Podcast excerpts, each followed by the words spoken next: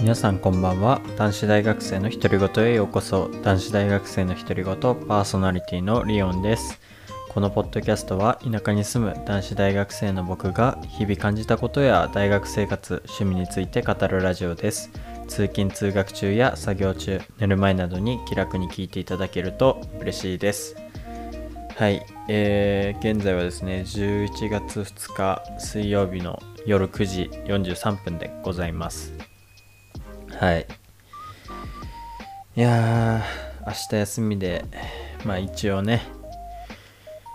休み前最後のねあの授業日ということであの僕も今日は疲れましたね。はい。皆さんもお疲れ様でございました。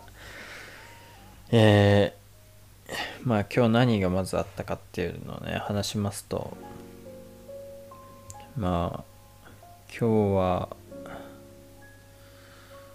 そうだね。朝7時くらいに起きてそこから、まあ、いつも通りご飯を食べてえー、まあご飯食べた後はそうだね。筋トレするまでの間に授業の準備をしたりまああとは洗濯物を畳んだりまあ家事ですね。をしたり。なんか最近喉が変なんですよね。なんか。いやね気持ち悪くなるんですよね最近。ごめんなさいね。でまあ家事したりしてで筋トレして今日は2限から授業だったので、まあ、その後2限から授業に行ってで5限に終わって帰ってきたっていう感じですね。まあ特に何があるわけではない一日でしたけど。でもなんか最近本当にそのさっきも言ったんだけど、まあ、ちょっと今日あったこととはちょっとずれるかもしれないんだけどなんかねななんて言うんだろう。喉の変な違和感による吐き気っていうかがマジでやばくて。なんかね多分なんだけどなんか変なストレスがかかってる時にこの症状が出るんだよね僕の経験上。何なんだろうね。なんか別に課題も全部終わってるしね。何のストレスもないはずなんだけど。思い当たる節がないだけどストレスがやばいっすね。なんでなんだろうね。いや本当に謎なんだけど。ちょっとでもねそのなんて言ったらいいんだろうな。そんなに長く続くわけじゃなくて、まあ、1日1時間くらいふとした時になってるみたいな感じでなんかしかもあの鼻水出てる時とかってさ意識すればするほど鼻水出てる時じゃないな鼻づまりの時って意識すればするほどなんか息しづらいっていう感じあるじゃないですか。なんかそれと一緒で意識すればするほど感じるんだけどだから意識しない方がいいんだけどなんか意識しちゃうんだよね。いやなんでなんだろうな。なんかストレスでも抱えてんのかな。ちょっと明日から瞑想でも始めよう。いや心が荒れてんのかもね。ちょっと最近。あんまり思い当たる節がないんですけど。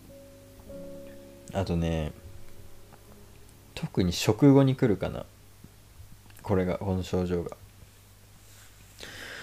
いや本当にやめてほしいな。で、まあ、まあそんな感じで今日はね、まあ、なんともなく、まあ、今はねあのまだお風呂に入ってないくらいの状態で、まあ、あと残りはお風呂入って歯磨きして寝るって感じなんですけど、はい。まあ今日一日はそんな感じで。まあ今日の振り返りの中にも一応含まれるっちゃ含まれると思うから話しておくと、昨日ね、あの、昨日の何時だろう。何時にあったかあんまりちゃんと覚えてないんだけど、ボクシングのあの日本人何て言ったらいいんだろう。プロのボクサーのね試合がありまして Amazon プライムで放送してたんですよ。で僕知ってる選手で僕ポッドキャストでも言ったのかな？言ってないかもしれない。僕ねサッカーと、ま、筋トレとか読書がまあメインの趣味というかまあずっと趣味っちゃ趣味なんですけどまあでもな読書も最近ちょっとできてないのはちょっとあれですけど僕的には。できてないっていうかまあ一日ねほんとなんか隙間時間しかできない。読書のための時間が取れてないっていうのがちょっとあれなあれなんですけど僕的には。でもなんかその、まあ、サッカーとか筋トレには劣るけれども結構こう深くはこう知識はないですけどこう毎回楽しんでみるスポーツがあってそれが格闘技なんですよね。あのボクシングはもちろん、えー、総合格闘技とかキックボクシングとかをよく見るというか友達も好きだし、まあ、僕も好きなんで見るんですけど。で今回ボクシングがあったのでねしかもあの ABEMATV じゃなくて Amazon プライムでやってたので、まあ、僕は Amazon プライムに加入してるので無料で見れるということで見たんですけど今回はねえー、なんだっけなスーパーフライ級だったかなかなんかのごめんなさい今イヤホンのコードが。ちょっと調べますね。スーパーフライだったっけな何だったかな、ま、日本そのボクシングって基本的に4つ団体があるんですよ世界に。でそれぞれの団体に王者がいて、まあ、その1個の団体の王者になると一応世界王者っていう風に呼ばれるんですけどあのそれでその今回はねたまたまその違う団体にの世界王者まあ要するに最高で4人世界王者がいるんですよ。そのうちの2人が今回日本人であの京口博人っていう選手と、えー、寺地だったかな？寺地かな？ケンシロウ選手が戦ったんですよね。あの京口選手は WBC っていう団体のあ違う WBA っていう団体の王者でで、えー、寺地選手は WBC の世界王者で。でそのね4つ団体あるって言ったんだけどそのうちその4人も王者がいると、まあ、正直嫌じゃないですか。その王者の人たちからしたら。だからその統一戦っていうのがあってその各団体の王者同士が戦って勝った方がどっちもの団体の王者になれるよ。っていう風な試合があるんですよ。だから最高でその4団体全部の王者にもなれるんですよ。全員の王者に勝つとね。で今回はたまたま日本人があのそれぞれの WBC、WBA のチャンピオンにいて統一戦があったんですよね。ライトフライ級かな？の王者決定戦？タイトルマッチ。で結果的に寺地選手が勝ったんですけどもやっぱね格闘技ってあっという間に時間が過ぎますね見てると。僕はね今日の昼休みくらいに見たんだけど家帰ってきた時にね。いやもうね本当にね確か 1, 1ラウンド3分とかなんだよねボクシングって。なんかもう 3, 3分があっという間っていうか。でそれを何ラウンドもするから今回は7ラウンド目で決着ついたから1820分くらい試合はあったのかな。なんですけど本当ねもう一瞬5分とかそういう体感5分とかそんな感じで。いやすごく面白い試合でしたね。なんか京口選手の試合は何何度か見たことあって寺地選手の試合はあんまり見たことないんですけどなんかねもう1ラウンドであ寺地選手がちょっと主導権握ったかなみたいな感覚があったんですよね。なんかすごくジャブがねまあ、寺地選手の方が身長が大きいの大きいのかな？でリーチが長い感じがしてて。そのボクシングにおいてリーチが長いっていうのはこう、まあ、全部が全部有利ってわけじゃないですけど基本的に有利なことは、まあ、多いっちゃ多くて、まあ、なんでかっていうと、まあ、原理的に考えれば分かるんですけどリーチが長い方がこうちょっと相手が遠くにいても届くわけじゃないですか。届くと同時にその分の距離があるからその相手からの攻撃その自分が攻撃した後にカウンターみたいなのが来る時も相手からしたら距離があるわけですよ。だから守備と攻撃と防御どっちもあの何て言うんだろう距離があることによって有利っちゃ有利なんですけどなんかそれをうまく生かしてたなっていう感じでしたね今日の寺地選手は。いやでもその途中でね京口選手がダウンって言ってまあ倒れるんですけどで立ち上がってもまた試合は再開するんですけどダウンした後でも大体ダウンする時ってもう頭がこうふらついてるというか記憶がなくなったりするのでこう意識がないんですけど京口選手はもう本当にタフでダウンした後もすごくダウンした後が特にだったかななんかもうすごくこうなんだろうな気持ちを感じるというか反撃するぞっていうボクシングですごくなんかどちらの選手もこう素晴らしい試合をしてたなというふうに思ってなんかこう本当に昨日はナザースカイの話しましたけどなんか僕は本当になんかいろんなこう刺激をもらって生きれててなんかすごくいいなってなんかその彼らのボクシングを見てなんか本当にボクサーって命かけながらやってると思うんですよ。でなんかすごくなんて言ったらいいんだろう。こう本当に限界に挑戦してるというか試合中でも。京口選手とか見てて思ったんですけど。で何のスポーツにも言えると思うんですけどやっぱりこの気持ち魂と知性が混ざり合うのがスポーツじゃないですか。なんかもちろん僕もそうですけどもちろん知性って大事でサッカーにおいてもすごく大事なんですけどやっぱでも元となる魂とか気持ちがなければそれも生きないと思っててなんか京口選手はその魂っていうのはすごく見せてくれたなと。かだからなんかなんかそこですごくこう感動するじゃないですけど。僕的にはこう日々生きるモチベーションというか僕も頑張らないとなというかこんなんじゃダメだなと思うようななんか試合でしたね。別にあの僕京口選手のファンとかではないですよ。あの2人ともすごかったです本当に。でもやっぱり寺地選手の方が上というかあの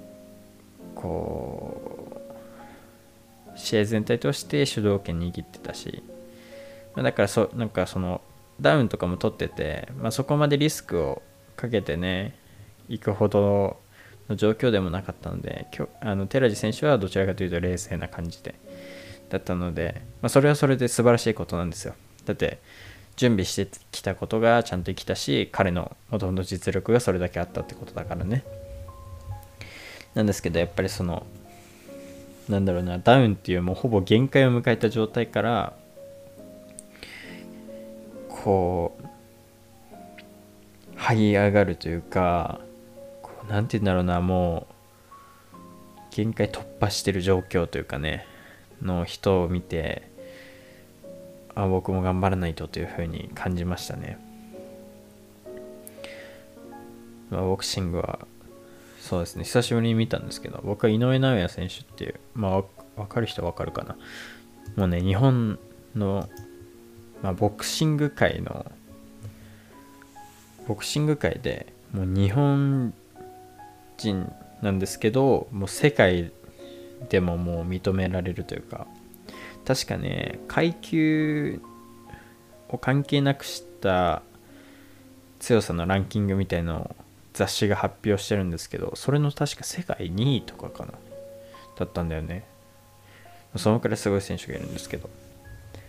まあ、僕は彼のおかげでボクシングがハマってというか。で彼の試合がねあの5月とかにあったのかな。確か。でそれ以来ですねボクシング見たのは。楽しかったですね。面白かった。非常に。はい。でまあボクシングはそんな感じかな。でお昼ご飯食べながら見てたんだけどあのねお昼ご飯の時になんか大失敗した話があって なんか僕焼き芋結構簡単に作れると思ってたんですよ。ああのもうちょい話すとあの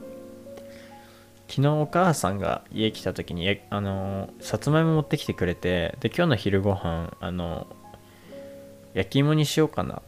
て思ってたんですよ。で僕舐めてて。あの二限ん？違うな。あそうだな。二限行く前になんか炊飯器で焼き芋を作ろう焼き芋っていうのかな？なんて言うんだろう。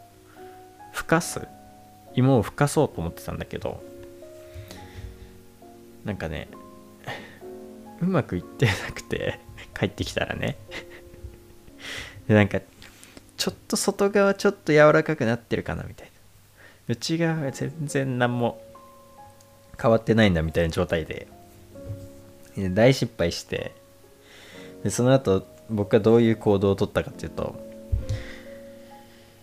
でもなんか僕も昼休み短いから早く食べないといけないんじゃないですか。だからとにかく取り出してまあ中に火は通ってないものの熱いわけですよ。でだからまあ熱いながら頑張って切って皮むいてでちょっと水につけてさらしてでそれをフライパンで焼くってことしたんですけどそれでもねやっぱりねまあ対応はできたの。大体は。大体は食べれるくらいの芋になったんだけどなんかねこう大きく切っちゃったやつとかは ちょっとあこれ食べても大丈夫な硬さなのかなみたいな ところもありながらも食べたっていうお昼ご飯そんなちょっと嫌なね あの失敗をしましたね今日は。もうちょいちゃんと調べてやればよかったんだけど今日ちょっとなぜかね筋トレした後時間がなくて焦っててねなんかネットでさって調べてやったらなんかミスって。いやちょっと今度はねちゃんと作れるようにしたいなっていうか。てか去年ちょっと迷ってたんだけど去年ね冬になんかさつまいも焼き芋メーカーみたいのがあるんですよ。あのアマゾンとかで。焼き芋をねこう自動で作ってくれる焼き芋専用の機械みたいな。それ買おうか迷ったんだけどでもわざわざ毎週スーパー買い物行く時にさつまいも買ってきて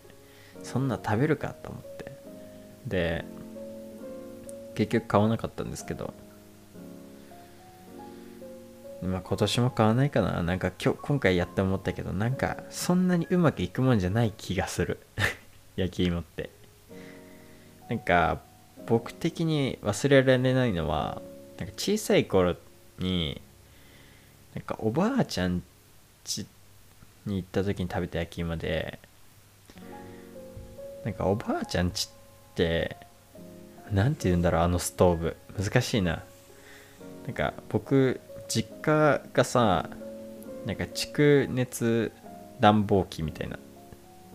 なんかお父さんが蓄暖って呼んでたから俺俺もずっと蓄暖って呼んでたから正式名称よくわかんないんだけどなんかこうなんだろうなストーブとはちょっと違うんだけどこうずっと一定の暖かさで温めてくれる機械みたいな。なんかそのその都度電源オンオフにしなくていいようなあのヒーターみたいヒーターじゃないな。なんか暖房なんか調べてもらえば分かるんですけどがあってだからなんかそれでそれはなんか別にそのまんまなんですよ、まあ、もちろん大体そうなんですけどストーブとかって。なんだけどおばあちゃんちってなんかこう周りも金属というかでできてるようなストーブ。なんかもう触ったらやけどするくらいのストーブがあっておばあちゃんちのストーブが。なんかその上で結構なんかおばあちゃんってお湯沸かしたりしててでなんかその上で焼き芋やるとうまいよって言われてやったことがあるんですよ小学校の時に。で何時間もやってるとめっちゃトロトロになるんですよね。それがめっちゃうまくてでもねそれってそのストーブ以外で作れたことないんすよ。で実家でもねなんか頑張ってそれを再現しようと思ったんだけどやっぱ電子レンジじゃ無理で。で今日は電子レンジ予熱するの無理。めんどくさかったから炊飯器でやったんだけどそれミスって失敗して。だからやっぱそんなにうまくいくもんじゃないなってやっぱり思って。さつまいも自分で買うこともないしもうあとお母さんからもらったの1個だからもう今日食っちゃったし。まこれからはもうほぼ食べないかなという感じですけど。まあ、今日はちょっとそのねそんなに食べないさつまいもなのに唯一そのその1回をミスするというね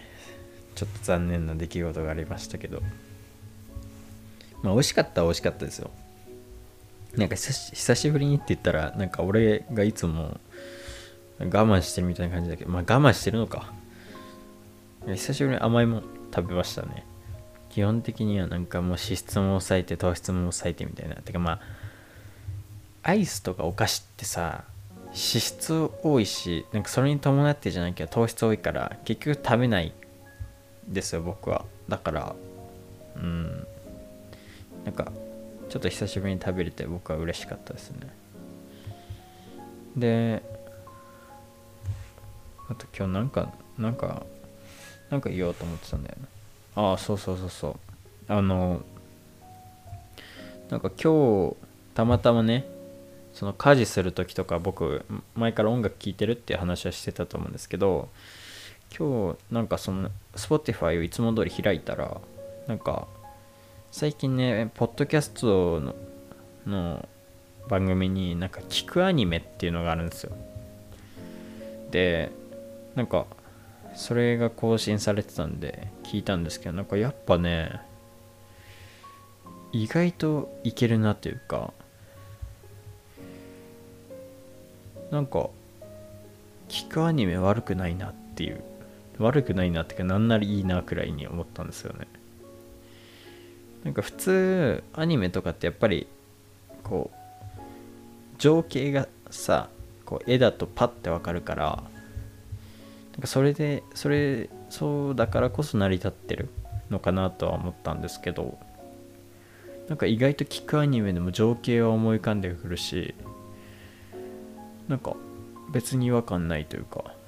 なんならこう作業しながら聞けるからすごくいいなというふうに思ったんですけどまあでもそっか改めて考えてみるとね小説とかもね本当に文章が上手い人っていうのはその文章からね情景が想像できますからね。まあそう考えると別にね絵はなしでもまあある程度いけるっちゃいけるのかな。というふうには思うんですけど。でも非常にいいのでね何個かあるんですよ番組が。しかも全部が全部聞くアニメっていうなんか題名ではないかったりもするんであれなんですけど。まあぜひ興味があればね。あのまあ僕のポッドキャストももちろん聞いていただきたいんですけどまああの僕のポッドキャストで聞くのがなくなったりとかなんか他にポッドキャストを聞く時間があるのある人はあのぜひ聞くアニメおすすめですんで聞いてみてください。他のポッドキャストのね宣伝をするという。別にいいでしょ。ねそんなにね争ってるわけじゃないし。YouTube みたいにね収益化なんてしてないしね。なんか別にねなんかそっちの方がなんならこう相互にね宣伝し合えるようなプラットフォームっていうか関係の方がね気持ちいいんじゃないですか、だから別にうんまあてかまあ全部が全部損得でねあの判断するっていうのは別にいいことではないんでね。まあそんな感じであのぜひあの興味があればね聞いてみてください。はい。で僕はもういやでもどうしようかな。一応ね明日の朝明日祝日だし明日の朝ねチェルシーの試合があるんですよ。僕が応援してるサッカーチームのね試合があるんですけど。まあちょっと4時半は無理かな。まあディレイっていうか遅れてみますね。はい。あでね今日ねちょっと授業と授業の合間に時間があったからあの昨日さ昨日のポッドキャスト題名なんかサッカー日本代表のメンバーに思うことみたいな話したんだけど昨日じゃないか一昨日かもしれない。昨日か。忘れた。けど。したと思うんだけどちゃんともう一回見直した。僕の意見が正しいか正しくないか特になんだけどあの旗手選手選ばれなかったことが世間で結構言われてるじゃないですか。僕自身も思うところはありまして。まあでじゃあ旗手選手を入れるってなったらじゃあ誰を外すかって話でやっぱり柴崎選手が出てくるんですけど2人のプレーを見たんですよね。でまあプロにもなってない僕がねいろいろ言うのはなんですけどもなんかやっぱりそのその僕の立場関係なくしてあの2人を比べた時にワールドカップにどっちが出た方がいいというかサッカーとしてどっちが出た方が勝つ確率が高まるかっていうところをね考えたところ考えるとやっぱりうん旗手選手かなって思っちゃいましたね。特に最近の、ね、ワールドカップのコンワールドカップの時のコンディションっていうのはやっぱり最近の方がいいわけでなんか何年も前のね柴崎選手の動画とか見てもねその何年も前のコンディションと今は絶対違うはずだからだから最近の試合をね見たんですけどもなんか柴崎選手を外せって思うっていうよりかは旗手選手をなぜ外したんだっていう感覚の方が強いですかね。なんかこう本当に試合見てましたかってって思っちゃうというかなんかこう旗手選手の立場に立ってしまうくらい彼のプレーが素晴らしいから僕も悔しくなってきちゃうというか。本当にね見てほしい試合があってあの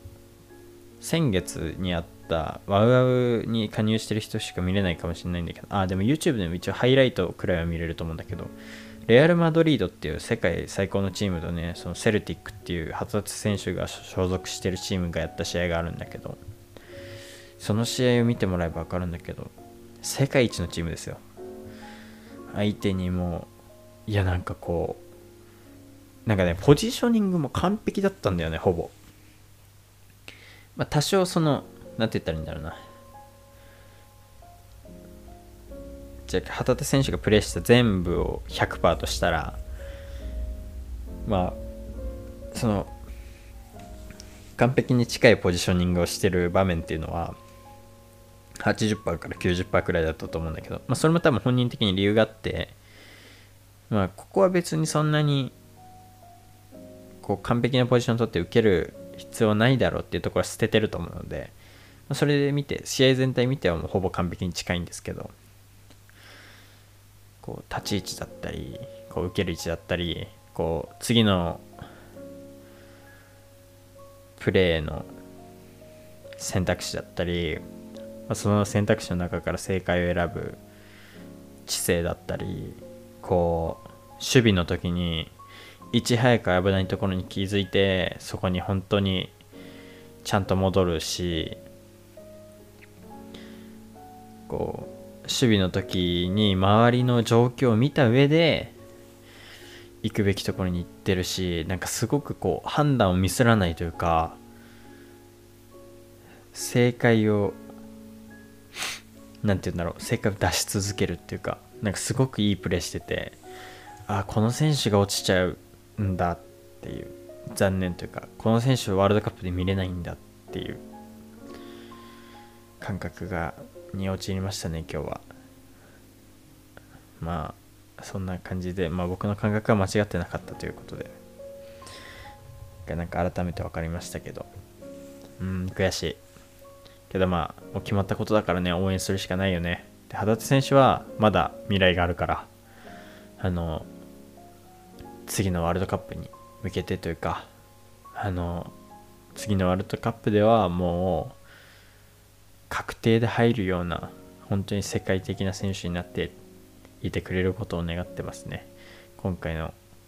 落選をバネにというか。はい、まあ、そんな感じで今日はこの辺で終わりにしたいというふうに思います。はい。えー、最後にですね、このポッドキャストではお便りを募集しております。えー、概要欄の Google フォームから誰でもね、自由にお送りいただけますので、よろしくお願いいたします。えー、内容は何でも構いませんので、気楽にお送りください。えー、どしどしお待ちしております。えー、そしてですね、もしこのポッドキャストを気に入ってくださった方は、え僕のアカウントの方のフォローもよろしくお願いいたします。え YouTube で聞いてくださってる方は、僕のチャンネルのとチャンネル登録と、え動画というか、え音声のね、いいねの方をよろしくお願いいたします。今日もお聴きいただきありがとうございました。また次回のポッドキャストでお会いしましょう。またね